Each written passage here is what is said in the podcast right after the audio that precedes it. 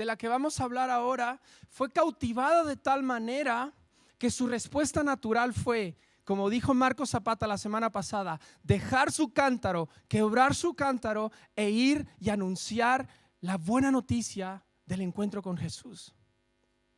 No hubo un discipulado, no hubo unas sesiones de estudio para que ella fuese y pudiese predicar.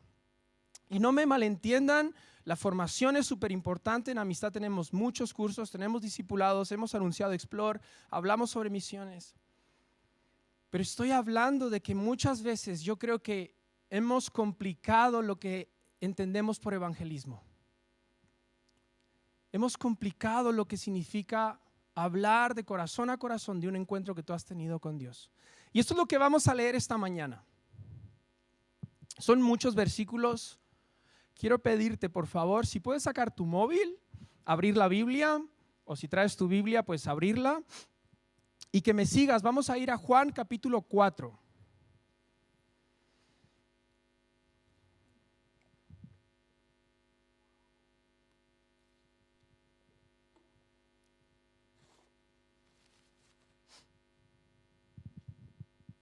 desde el versículo 3 en adelante. Vamos a hablar, vamos a leer un texto sobre la mujer samaritana y su encuentro con Jesús. Versículo 3 dice, salió Jesús de Judea y partió otra vez para Galilea. Y tenía que pasar.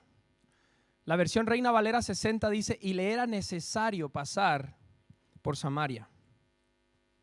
Versículo 5. Llegó pues a una ciudad de Samaria llamada Sicar.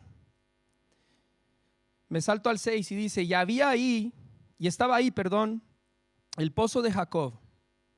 Entonces Jesús, cansado del camino, se sentó junto al pozo. Era como la hora sexta. Algunas versiones dicen que eran como el mediodía, ¿no? Y una mujer, ¿cuántas mujeres? Una mujer de Samaria vino a sacar agua. Y Jesús le dijo, dame de beber, pues sus discípulos habían ido a la ciudad a comprar alimentos. Entonces la mujer samaritana le dijo, ¿cómo es que tú siendo judío me pides a mí de beber? Que soy samaritana, porque los judíos no tienen tratos con los samaritanos. Respondió Jesús y le dijo, si tú conocieras el don de Dios y quién es el que te dice, dame de beber, tú le habrías pedido a él y él te hubiera dado agua viva. Versículo 11, ella le dice, Señor, pero si tú no tienes con qué sacarla y el pozo además es hondo, ¿de dónde pues tienes esa agua viva? Me voy a saltar unos versículos, pero Jesús empieza a decirle, no, que yo soy el agua de vida, que yo no necesito sacar agua para darte de beber. Y entonces empiezan a tener una conversación acerca de lo que era el agua y de quién era el agua y de quién podía saciar la sed. Ella un poco alucinando, me imagino yo. Ella le dice en el versículo 16, dame entonces de esa agua para que yo nunca más vuelva a tener sed. Y Jesús le dice algo súper fuerte, versículo 16, y le dice, ve, llama a tu marido y ven acá. Respondió la mujer y le dijo, yo no tengo marido. Bien le dijo Jesús, bien has dicho, no tengo marido porque cinco maridos has tenido y al que ahora tienes no es tu marido. En eso has dicho la verdad. Y la mujer le dijo, ¿y a ti qué te importa lo que yo haya hecho? No, ¿verdad?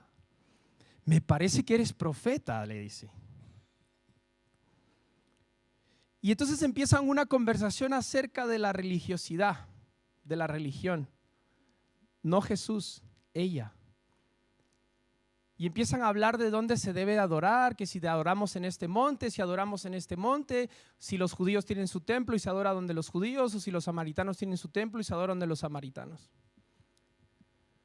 Y Jesús le da la respuesta y le dice, hija mía, que ya no se adora ni en el templo, ni en este otro templo, ni en este monte, ni en el otro, se adora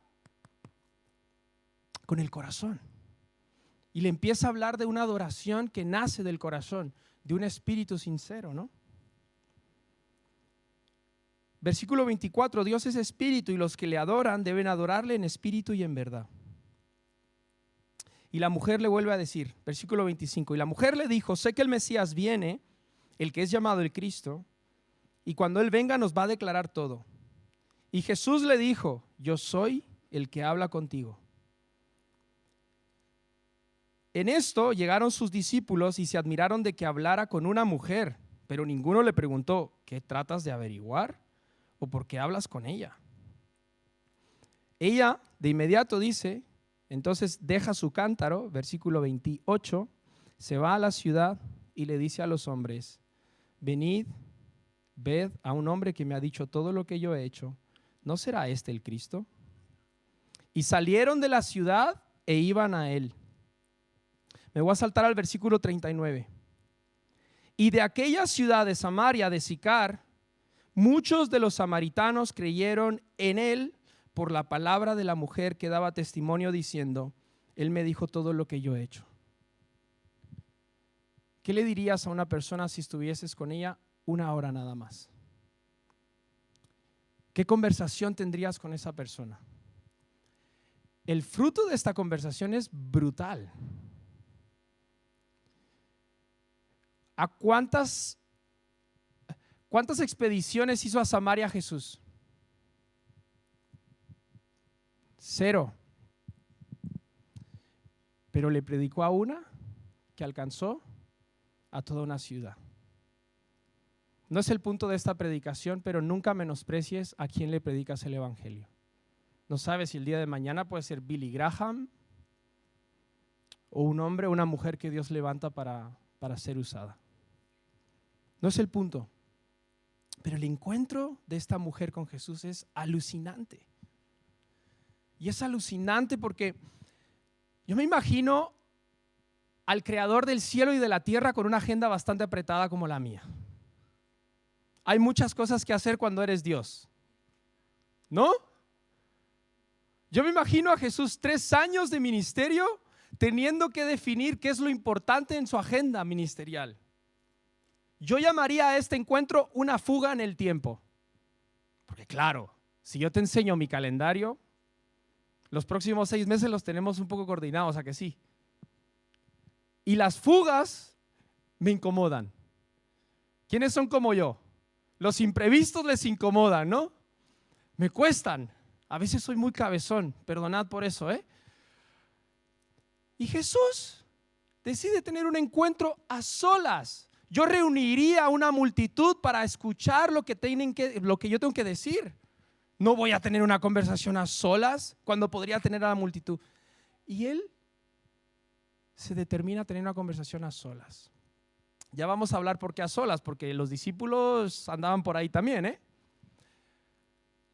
Una de las cosas que más me impacta de esto es que este es uno de los diálogos más largos del Antiguo del Nuevo Testamento que Jesús tiene con alguien. Es de los diálogos más largos que hay. No solo eso, un poco de contexto a, este, a, este, a estos versículos. Jesús no es la primera vez que intenta pasar por Samaria. Él ya había intentado ir a Samaria y no lo habían dejado entrar. No lo habían dejado entrar. En Lucas 9:52, Jesús intenta ir y le dicen, chaval, tú por aquí no pasas. Y ahora vais a ver por qué. Pero en el versículo 3 y 4, él entendía que era el momento de pasar por Samaria, que tenía que pasar por ahí que debía obedecer a lo que el Padre le estaba pidiendo. No era algo que nacía de su corazón y decía, mira, sé que es necesario, ahora que voy a Galilea, pasar antes por Samaria. Porque esto, porque esto no, no, no, no se ve bien. Esto no era normal.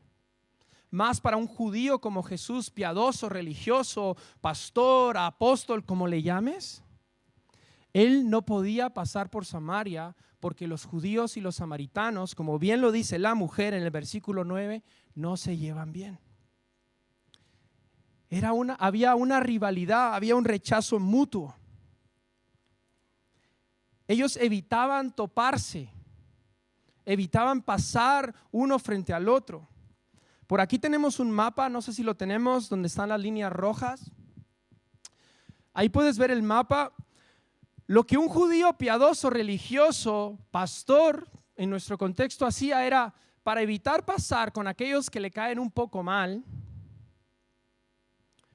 para evitar pasar con aquel vecino que...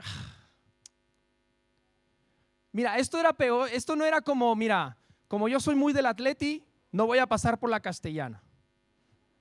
Era más que eso, ¿vale? Había un rechazo mutuo, había un odio mutuo.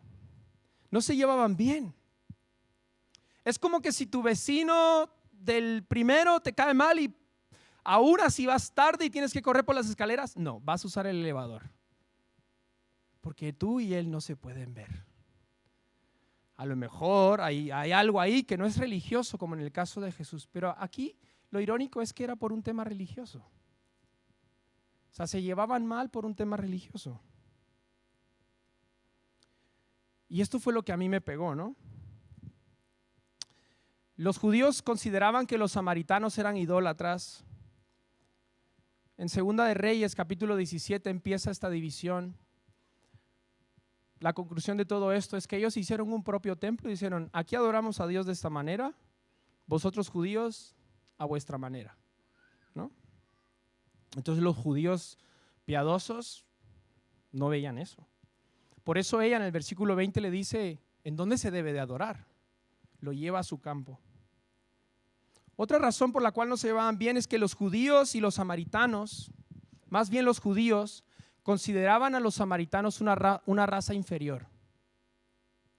Los consideraban como inferiores, porque ellos eran mestizos, ellos eran una mezcla entre judíos y gentiles. Entonces el judío no se puede juntar con alguien que no es judío, claro. El guatemalteco no se puede juntar con el mexicano. Y no lo voy a llevar a Europa, ¿eh? Porque cada uno tenemos nuestros propios prejuicios. De hecho, el término samaritano era un insulto en el tiempo de Jesús. En Juan capítulo 8, 48 a Jesús le dicen, samaritano endemoniado. Yo me lo cargo. Yo y Jesús le responde en Juan 8:48, mira, me estás faltando el respeto y además no estoy endemoniado. Wow. Y con todo este contexto, ahí está nuestro queridísimo Jesús rompiendo todos los moldes. Tenemos otro mapa, rompiendo todos los prejuicios. Y dice, mira, yo prefiero caminar menos, porque en realidad cuando no pasaban por Samaria, caminaban más. Prefiero caminar menos y obedecer a Dios.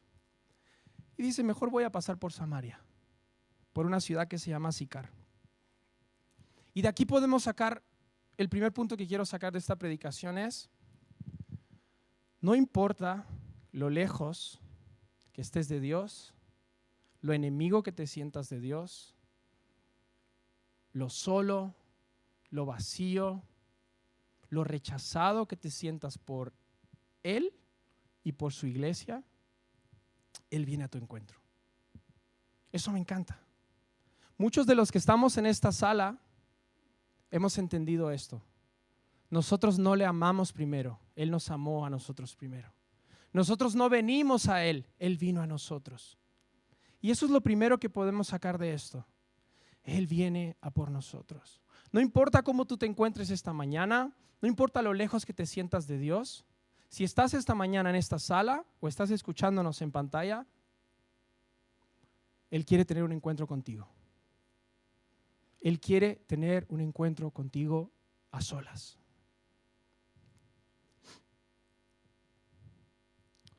Ahora bien, como te decía, ya solo el hecho de tener una conversación un judío con un samaritano era algo fuera de serie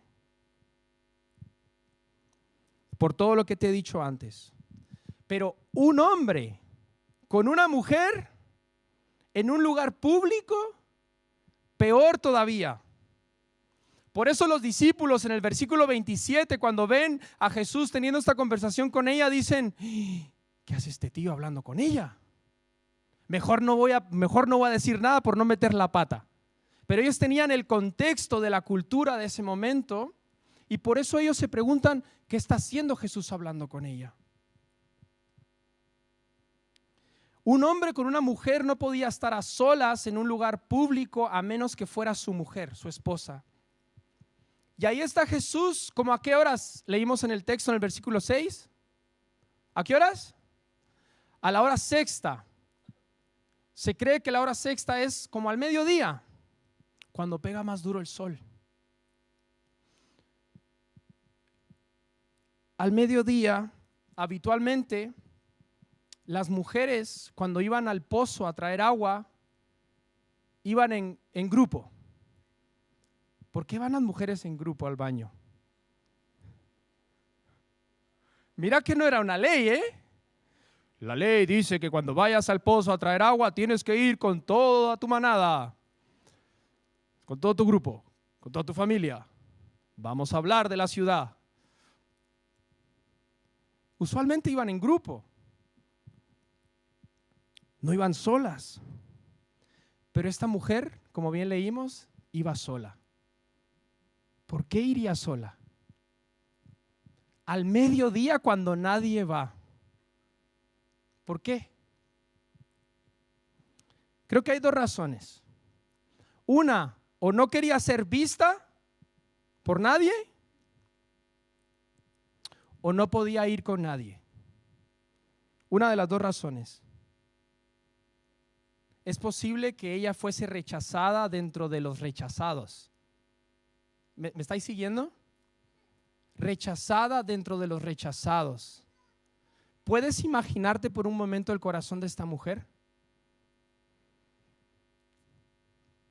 Y eso que no te he hablado de los cinco matrimonios. Rechazada dentro de los rechazados. Y ahí está Jesús rompiendo todos los moldes, los prejuicios, las barreras religiosas, las barreras sociales, las barreras académicas, las barreras económicas, teniendo una conversación con una mujer al mediodía. Te debo ser honesto. El chino de abajo de mi casa me cuesta mucho. De verdad. Es como que le caigo mal. No sé qué he hecho. Solo le pedí una barra de pan y ya siento que, quiero pelear con él. Y no le compro. Camino más. Y estoy siendo, no es, no es, broma, ¿eh? Estoy siendo muy honesto. Por eso Dios me habló. ¿No será que tengo un prejuicio? ¿No será que lleva un mal día? ¿no será que a lo mejor le caigo mal? ¿O todos le caemos mal? No sé. Pero me vi reflejado. ¿No te pasa a ti? ¿No has tenido compis de trabajo? Dice, joder, esta sí que no se merece la salvación, ¿eh? Pues tú tampoco. Tú tampoco. Ni yo, ni nadie en esta sala se lo merece. Y eso es, ese es el impacto del Evangelio, de la persona de Jesús en nuestras vidas. Que no, nos, no le importa cómo somos, no le importa cómo nos vemos, nos vestimos, de dónde venimos, si tenemos o no dinero, si hemos o no estudiado. Mira, hasta que seas apóstol te hago uno de mis doce. No, tú pescador desgraciado que hueles mal, vas a cambiar el mundo. No, no, no había un filtro, no había un prejuicio con Jesús. Me encanta. No os prometo que va a ir a comprar al chino, ¿vale? Todavía. Yo no soy Jesús. Lo voy a intentar. Y este es el segundo punto que quiero tratar esta mañana. Lo he leído en, en un libro que se llama ¿Qué enojó a Jesús? Tim Harlow se llama el autor. Me hubiese gustado regalar uno hoy, no me llegó a tiempo. En este libro, el autor habla de cómo muchas veces somos un obstáculo para que la gente tenga un encuentro con Dios. Y habla de, por ejemplo, cuando están en el, en el templo, ¿no? Vendiendo comida y pollos y todo lo que estaban vendiendo, ¿no? Cómo eran un obstáculo para que ellos tuvieran un encuentro con Dios. Y en este libro habla sobre, también sobre esta mujer. Y me encanta una frase y la, y la cito literal del libro, dice, como un segundo punto, dice, nunca derribaremos las barreras que existen entre el Padre y sus hijos hasta que nos sobrepongamos a, a nuestras propias perspectivas.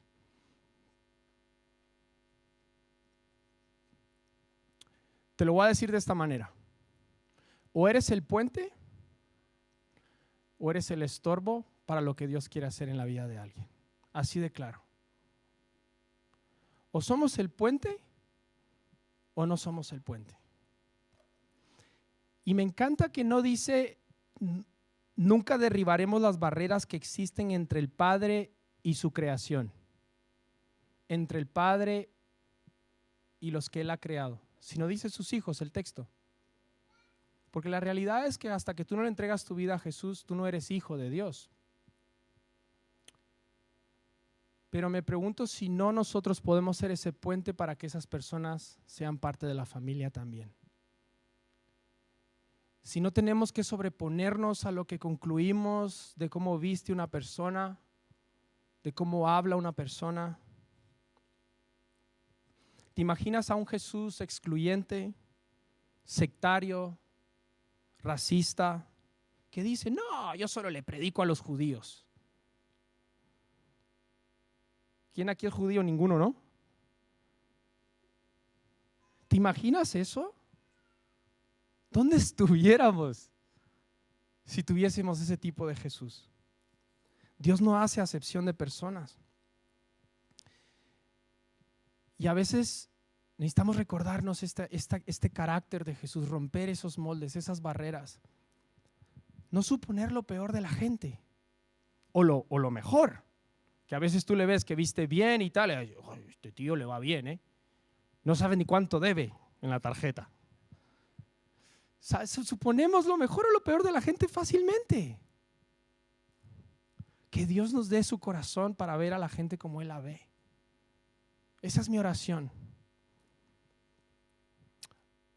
está divorciada porque no es estable emocionalmente. Tú no sabes por lo que pasó el pobre hombre, la pobre mujer. Está soltero, ¿eh? Uh, algún problema tendrá. Es que de verdad somos. Estoy hablando de nosotros, ¿vale? No, no, no de los que están atrás de la cámara. Vemos a alguien en la calle y dices, sí, no quiere ayuda se estará drogando seguramente.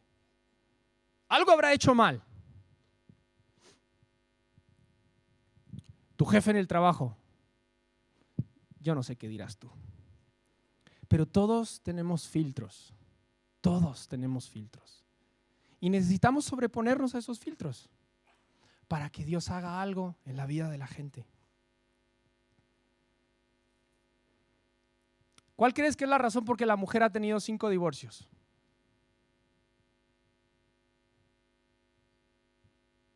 La Biblia no lo dice, ¿eh?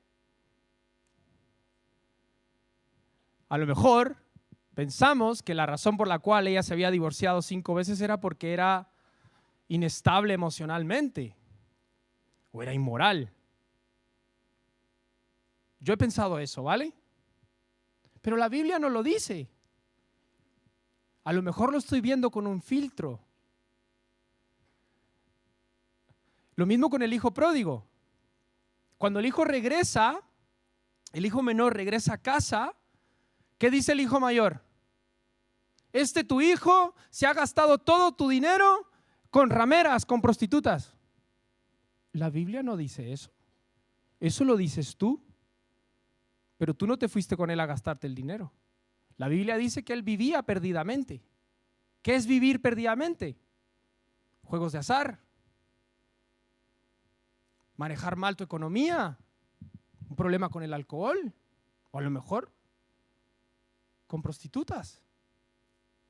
Pero ese era el filtro del hermano mayor. ¿Qué pasaría si yo te dijese que la razón por la cual esta mujer se había divorciado cinco veces no era por una razón inmoral, sino una razón de infertilidad. A que te cambia un poco el chip, a que la ves de otra manera. Lo mismo, te lo digo, en este libro que he leído, ellos proponen esto, que algunos eruditos proponen de que a lo mejor la razón era infertilidad, porque ella no podía dar un acta de divorcio al hombre, solo podía recibirlo de un hombre. Por esta razón se cree que a lo mejor la causa de sus divorcios era infertilidad. ¿Cómo sabemos de que a lo mejor podía ser esta la razón? Porque cuando Jesús le dice, ve y llama a tu marido, y le dice, no tengo, bien has dicho, cinco has tenido, ella no le dice, ¿qué te importa? ¿Sabes qué creo que le dice? Me parece que me conoces. Me parece que sabes quién soy. Me parece que no me ves como me ven los demás. Me parece que tú no eres ni judío ni samaritano. Tú eres alguien especial.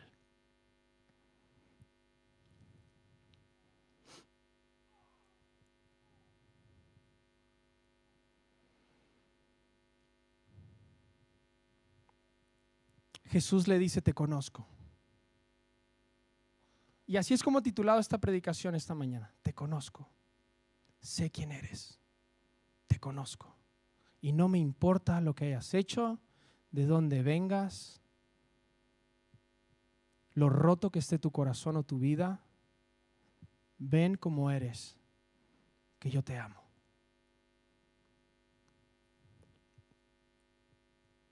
Que Dios nos permita ver a la gente como Él la ve. Que Dios nos permita hacer un puente con los que están allá afuera. Danos tu corazón, Jesús, para ver a las personas como tú las ves. Ayúdanos, Señor. Ayúdanos, Espíritu Santo. Una hora con Jesús. Menos a lo mejor. ¿Cuánto pudo haber durado esa conversación? Perdona, a todo esto, ¿y dónde estaban los discípulos?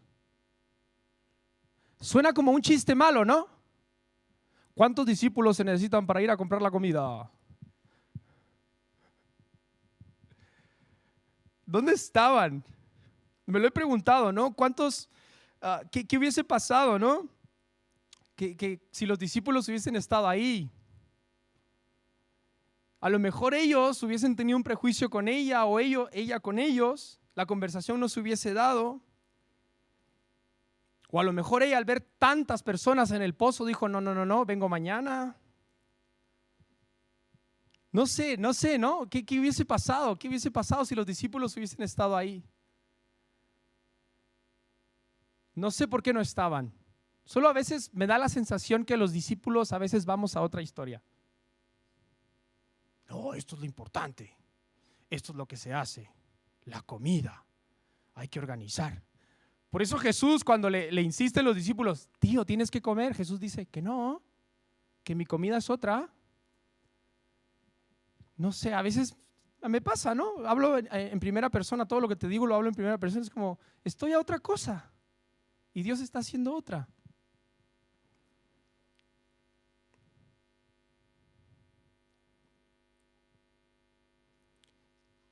La respuesta de esta mujer al encuentro con Jesús es como la respuesta de muchas personas en la palabra. En algunos casos, después del encuentro con Jesús, dejan sus redes y le siguen, pero en el caso de esta mujer es deja su cántaro y le sigue. Mira el versículo 28. Entonces la mujer, ¿qué dejó? Dejó su cántaro y se fue a la ciudad y dijo a los hombres, venid y ved a un hombre que me ha dicho todo lo que yo he hecho. ¿No será este el Cristo? Y salieron de la ciudad e iban a él. Y de aquella ciudad muchos de los samaritanos creyeron en él por la palabra de la mujer, que daba testimonio diciendo, él me dijo todo lo que yo he hecho.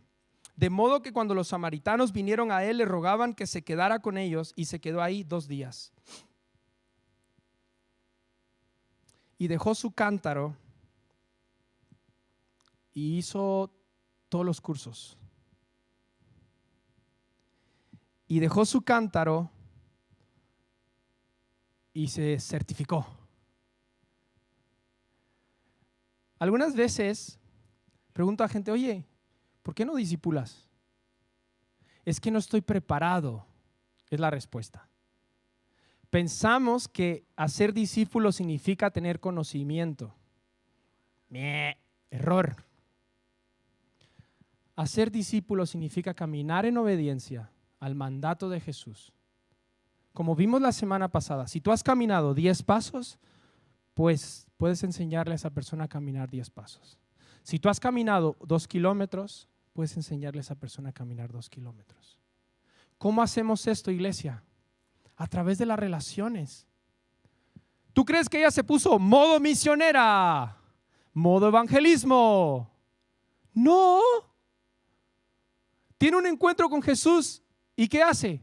Se va a hablar de su encuentro con Jesús. Es que no sé qué decir. Habla de tu encuentro. Si no lo has tenido, puedes tenerlo también. Pero es muy sencillo. Una vez escuché una analogía, dice, tú puedes forzar a un caballo a traerlo a un río, puedes forzarlo, pero no lo puedes obligar a que beba agua.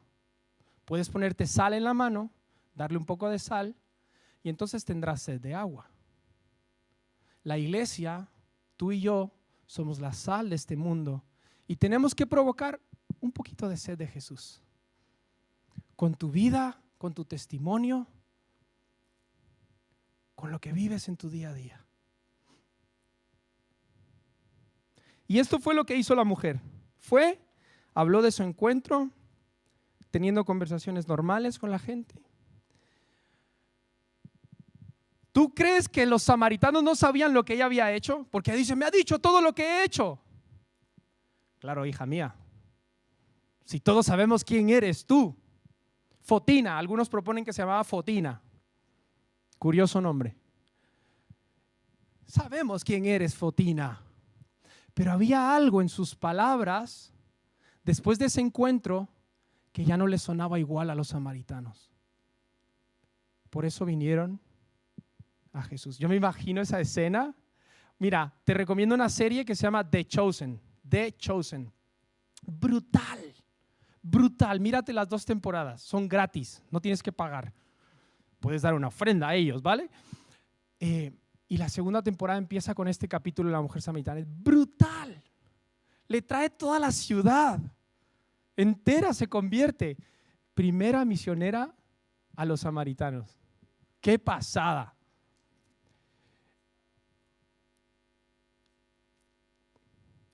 Y con esto termino.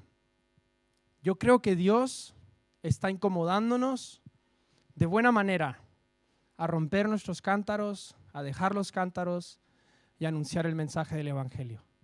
En nuestro día a día, con nuestros hermanos, con nuestros amigos, por medio de acciones. Es tiempo de dejar nuestros cántaros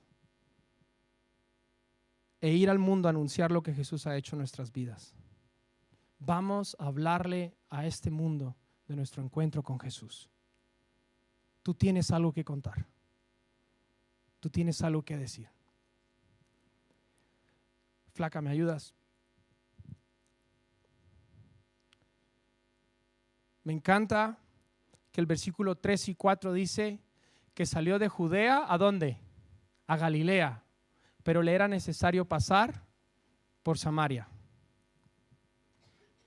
Sueño con una iglesia que diga, hoy tengo que salir de Balacederas y tengo que ir a Canal. Pero antes tengo que pasar por cuatro caminos. Hoy tengo que salir de Canal e ir a, a tu trabajo. Pero antes hay algo que tengo que hacer. ¿Sabes cómo empieza eso? Mañana cuando te levantes, Dile Jesús, ¿cuál es tu agenda para mí esta semana? ¿Y cómo puedo ser parte con lo que tú estás haciendo en esta ciudad? A lo mejor es en el gimnasio. Mira, este lunes pasado estaba con todo lo que Dios había hablado en el retiro y me levanté sin voz. Señor, yo quiero poner en práctica lo que hemos hablado esta semana, que no se quede en un romanticismo bonito de, ay, sí, vamos a cambiar el mundo, sí. No, ayúdame a ser práctico, a ser obediente. Eran como las nueve de la noche y estaba en el gimnasio. Y llega un tío y me dice, ¿puedo usar la máquina? Claro, compartamos, que no sé qué. Un francés se llamaba Janin, Janin, no sé cómo se dice en francés, tú me dirás algún día. Janin o algo así se llamaba el tío. Y nos pusimos a hablar en inglés, ta, ta, me decía una cosa, yo le decía otra. La típica pregunta de qué te dedicas, pues ahí le engancho yo y le digo, pues tal, tal. Sorprendido, le digo, pues mira, toma mi número. Cualquier cosa que necesites, yo estoy para servirte. Conozco a un montón de gente que sabe un montón de cosas. Tú pide. Se quedó flipando. Y me voy a otra máquina y estoy haciendo tríceps. Y me, me volteo y miro y está otra vez el tío. Y digo, ¿qué quieres? ¿Qué quieres? Entonces ahí entendí que a lo mejor Dios me estaba respondiendo a mi oración de la mañana. Y le prediqué. Le dejé mi número. No me llamó. Yo le debía haber pedido el número. Pero lo he, orado por él esta semana. Y yo sueño con eso, amistad. Que podamos llevar el Evangelio de Jesús en donde estamos. Voy a pedirle a Marta, porque Marta tiene una historia parecida, y voy a pedirle a Marta que ore por nosotros, por valentía.